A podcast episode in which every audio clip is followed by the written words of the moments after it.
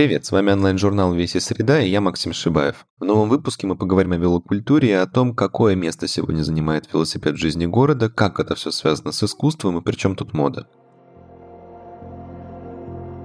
Отдельное внимание в грядущей выставке Сергея Сапожникова «Дом и сад» уделено велоспорту. За все, что с ним связано, отвечает Олег Филатов, человек, для которого велосипеды – это не просто спорт, но целая культура или даже философия. Велосипед присутствовал в его жизни с самых ранних лет и во взрослом возрасте тоже никуда не уехал, превратившись из детского хобби в образ жизни. В велоспорт меня привел мой любимый дедушка по линии папы Владимир Викторович Филатов, который всю свою активную молодость и, как сказать, и до самых своих таких поздних лет активно катался на велосипеде. А в юношестве он занимался велоспортом тоже, участвовал в различных профессиональных состязаниях, участвовал в чемпионате Москвы, участвовал в гонке «Садовое кольцо» и всегда очень живо интересовался всей этой историей. Так получилось, что у нас была замечательная дача в детстве в моем, в 100 километрах от Москвы, рядом с Коломной. Там были очень хорошие дороги дороги. И как только я более-менее освоил велосипед, честно скажу, у меня никогда в детстве не было велосипеда с обычным там прямым рулем, потому что дедушкины амбиции были сразу, что я ездил на шоссейном, то есть даже у меня детский велосипед был с каким-то таким импровизированным шоссейным бараном, снятым там с какого-то велосипеда советского. Дедушка жил за городом, у нас очень рано появилась возможность смотреть велогонки. Дедушкин друг привез и наладил нам чудесную какую-то спутниковую антенну, и я помню, мы очень рано начали смотреть гонки. И вот я приезжал обычно на летние каникулы, и мы с ним всегда смотрели Тур де Франс. Он, он ловился там на французском языке, мы, конечно, ничего не понимали, что говорит комментатор, но по титрам понимали, что происходит в гонке, и я помню вот эти первые гонки, которые я видел 97 год, вот мне запомнился, конечно, Марко Пантани тогда, как вот на Альп Дуэс забирался с рекордным временем, мы это видели вживую. Потом в 98 году, когда Пантани выиграл Тур де Франс, я очень хорошо помню, мы смотрели вживую этот легендарный этап на Галибье, когда он забирался в дождь и отыграл там Ульриха что-то больше 10 минут, уже не помню сколько точно. Это фантастическое было зрелище, конечно, была возможность все это видеть вживую и впитывать.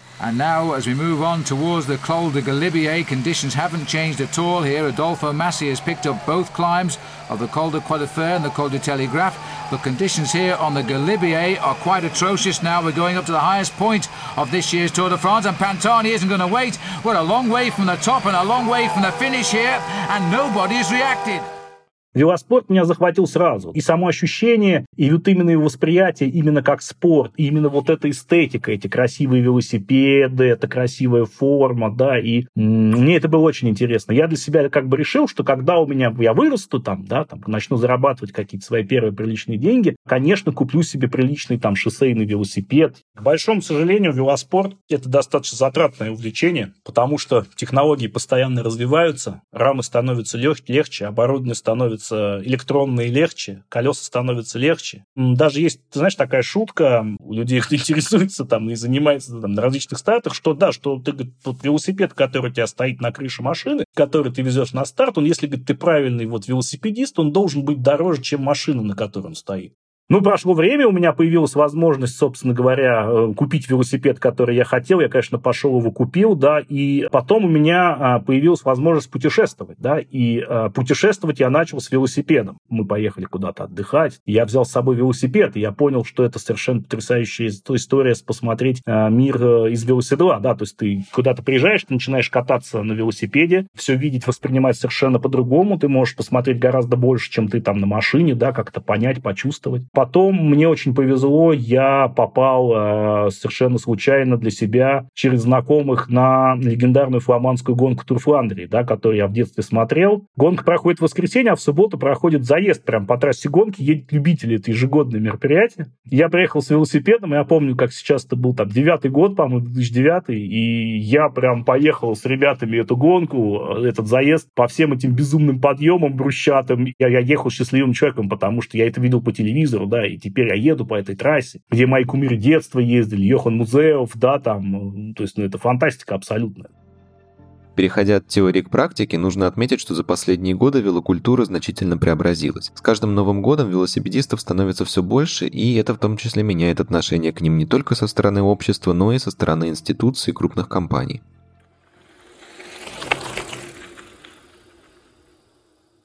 Сейчас все очень сильно меняется вообще с восприятием велоспорта вообще в целом в этой стране. Потому что, например, когда я начинал выезжать там первые свои разы потренироваться по Москве в 2009 году, на меня там водители, вообще люди смотрели как на ненормального, что я еду в этой форме, еду в этом шлеме, на этом велосипеде, с, с тонкими колесами почему-то там, зачем все это нужно. А сейчас э, очень большой скачок в сознании произошел, да, у людей, и помимо там происходящей спортивной истории, да, потому что в Москве появилось огромное количество количество велосипедных клубов, которые участвуют в соревнованиях. Опять же, у нас в России появилось огромное количество любительских соревнований самого там различного уровня, а, маршрутов э, и интересности, да, там гонки по Москве начали проходить. Вот сейчас в Москве у нас в этом году будет как минимум три гонки, когда полностью там практически весь город будет перекрывать для велосипедной всей этой истории гоночной. Ну и появились люди, кому, кому просто стало интересно кататься, как некий такой фитнес и wellness они начали воспринимать, да, но в то же время я тоже вижу, что эти люди, они тоже дико фанатеют по эстетике, да, им нравятся красивые велосипеды, им нравится, класси...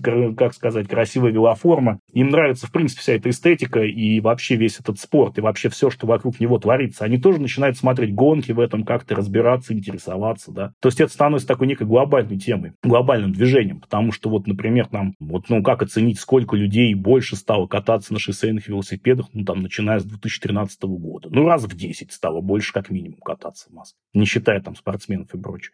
Культура а, общая, она развивается, безусловно, и не только это связано с появлением велопрокатов. Люди просто начинают покупать велосипеды как средство передвижения. Да? Даже в Москве уже а, я видел несколько так называемых карго-байков. Это такие семейные велосипеды, на которых можно возить грузы, ездить в магазин, кататься с детьми всей семьей. Да?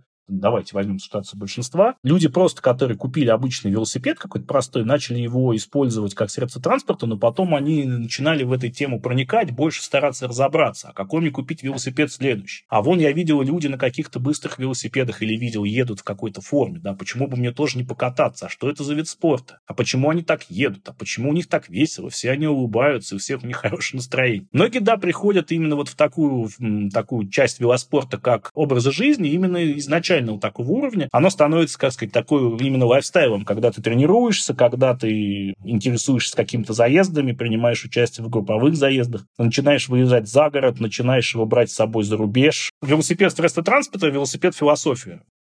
Еще одна тема, которая возникает при разговоре о современной велокультуре – велосипедная мода. И речь здесь может идти не только о навороченных велосипедах, но и о дизайнерской форме. Оказывается, велосипедисты тоже могут быть модниками.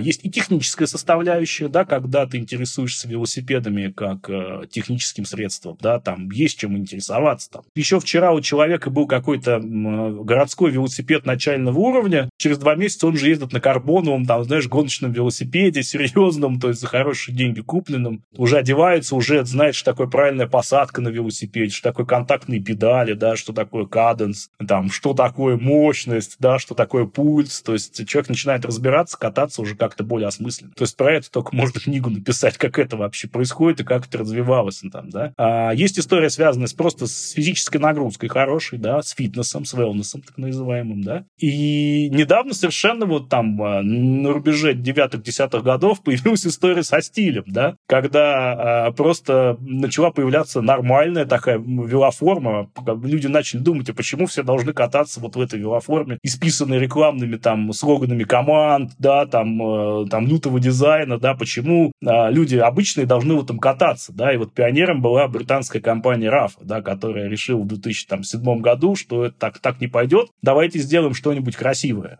сколько я себя помню, в начале своего велосипедного пути, да, пойти что-то купить такое прикольное, чтобы тебе нравилось, нельзя было. Это обязательно было чего-то такое командное, обязательно заточенное, с рекламой, такое все race fit, супер облегающее, да, и прочая история. И я всегда старался купить какие-нибудь черные велотрусы нейтральные, да, и подобрать какую-то такую нейтральную маечку. Там вот, в принципе, у итальянской компании одной была история такая, когда они делали маечки такие вот со старинными надписями, мне это очень нравилось. В 2007 году появилась компания RAF, в 2009 году форма стала доступна для приобретения, да, и это прям было бум. И когда я это увидел первый раз, я подумал, что я это прям очень хочу, потому что это реально выглядело клево, и способ использовать фантастические ткани, да, там шерстяные маги из мерина фантастические, да, в которых и в жару можно было кататься, и в холод, да. И это было что-то новое, реально. То есть, и прям я сразу это все захотел, мне захотелось прям сразу пойти купить. Ну, я, конечно, когда появился уже заказал себе майку, велотрусы, э,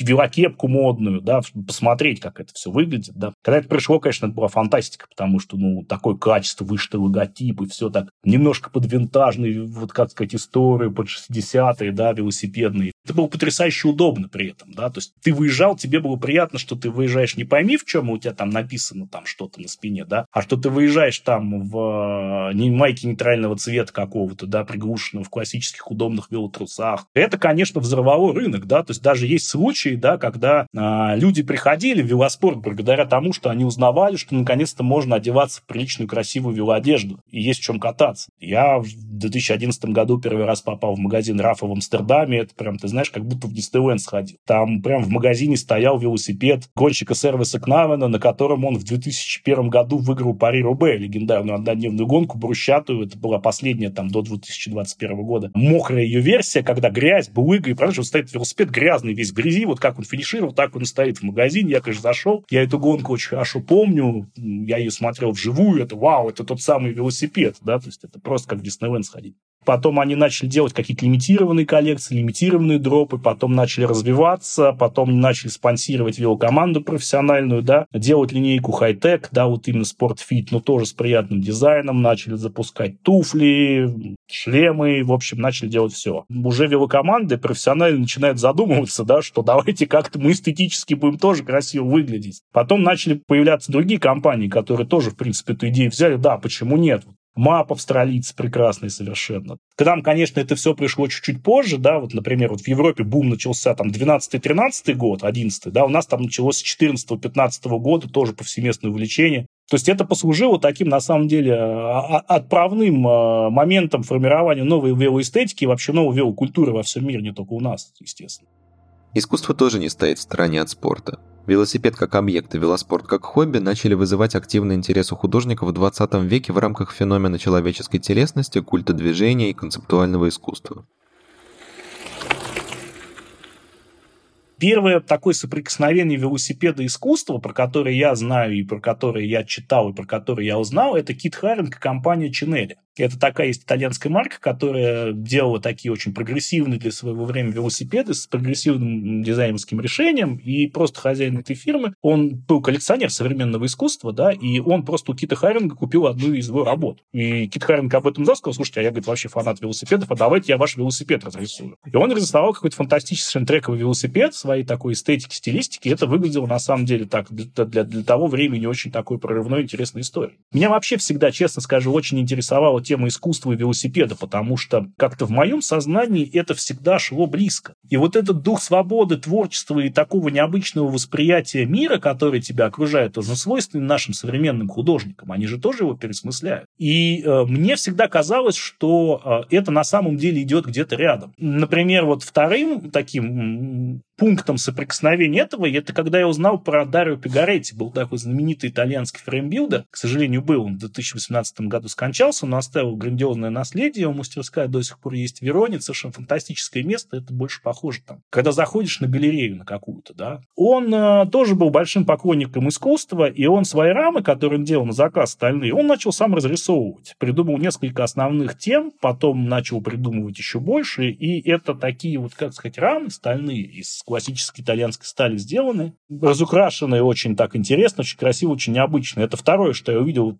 как, для себя как соприкосновение искусства и велосипеда. Ага, как интересно. Потом начали появляться всякие тоже различные коллаборации, вот именно вот брендов, например, с искусством, да, очень яркая была коллаборация, есть такой австралийский бренд Атакер, они сделали э, целую линейку форм с, с, с фондом Жана Мишеля Баския. Вот было два комплекта. Это тоже я подумал, ага, интересно, да. Но меня всегда интересовало, как вообще эту тему осмысляет современный художник как он это видит, да, на, на, насколько, как он это воспринимает, да, и э, я честно скажу, я обсуждал, когда кто-то из художников э, начнет кататься на велосипеде на шоссейном, да, и мне удастся с ним поговорить на эту тему, а как вот ты, что ты, как ты это видишь, как ты воспринимаешь эту эстетику, насколько это интересно тебе. Получилось так, что этим человеком, который начал кататься, в принципе, стал Сергей, чему я, безусловно, конечно, обрадовался, потому что это, ну, лучший вариант, мне кажется, и придумать трудно для, для развития всей этой истории. Вот, и мы с Сергеем очень много общались на тему велосипедной эстетики, какие нам велосипеды нравятся, какие нам велосипеды не нравятся, какая форма нам нравится, какая не нравится. Когда вот мы начали обсуждать все с Сергеем, Сергей сказал, слушай, говорит, я, говорит, скоро делаю великолепную выставку в ГЭС, а давай подумаем, что-то туда велосипедное придумаем. Я говорю, давай, давай попробуем, может быть, сделать форму, да, придумаем какую-то такую дизайнерскую историю, дизайн-бюро, которое могло бы сделать эту форму, да, и мы начали, в принципе, думать над формой, нам это было очень интересно. И в результате получился великолепный проект, эту форму можно будет тоже увидеть, ее можно будет потрогать, да. Потом мы пошли еще шире, мы подумали, а почему бы нам не сделать раму какую-нибудь интересную, да, вот совместно вот это дизайн-бюро велосипедное, да, и какая-то клевая марка, да, и мы пришли, начали перебирать итальянские марки, потому что Сергей любит итальянскую всю историю, да, и Италия это такое место, которое, безусловно, связано с велосипедным наследием. Их два места, да, это там Бельгия и Италия. Мы подумали, Кальнага. Ну, Кальнага нет, это слишком там круто, большой бренд, да, там нет. Там Дерос тоже там большой бренд. И мы нашли контакты через нашего такого моего давнего друга, который занимается велосипедной историей. Это компания Бичеклет, Евгений Смирнов. Мы нашли контакты замечательной итальянской э, компании, которая делает э, спецзаказные велосипеды Афичино Матио. Афичино Матио, правильно, да. И они как бы сказали, что давайте мы попробуем с вами сделать. То есть у нас на выставке еще будет э, рама Афичино Матио в дизайне Сергея музея, который можно будет подойти посмотреть. Велоэстетика и велокультура, она присутствует на выставке. И очень важно дать новый, как сказать, горизонт восприятия выставки и дать выставке выйти в город. И мы даем это сделать именно благодаря велозаезду, потому что мы собираем интересных, правильных людей, а, мы собираем классную компанию, мы классно катаемся по городу, а потом встречаемся и обсуждаем искусство во дворе ГЭС. Такого никто никогда в России еще не делал. Я специально посмотрел э, зарубежные практики подобные. Тоже в музеях зарубежных никто никогда такого не делал, чтобы был велозаезд была специально разработанная к выставке такого уровня, в институции такого уровня велоформа. Велосипедная рама стала произведением искусства, частью выставки такого еще просто не было. Это некое поле эксперимента, которое безумно интересно. Музей выходит на улицы города, не выходит, а даже выезжает на шоссейном велосипеде. Такого никогда еще не было. А, и мы всех будем очень рады видеть на заезде. Мне кажется, это будет прекрасный летний день, когда мы сможем все собраться, прокатиться по там, легендарному московскому маршруту по набережным.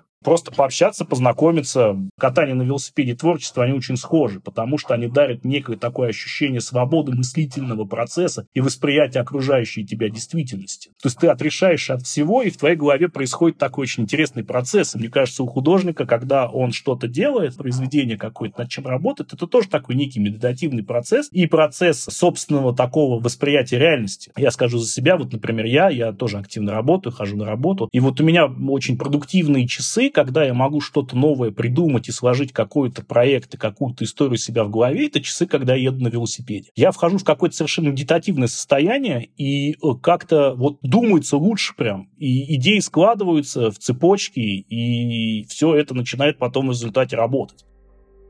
Получается, что спорт и искусство связаны гораздо теснее, чем может показаться на первый взгляд. Велокультура активно развивается, и все больше людей готовы вступить в гонку не только за собственным здоровьем, но и ради эстетики, медитативности и причастности к сообществу. Ради той самой особой формы философии, когда велосипеды становятся чем-то большим, чем просто хобби. Этой идее посвящена велозабег в ГАЗ-2, который состоится 11 июня и будет приурочен к выставке Сергея Сапожникова.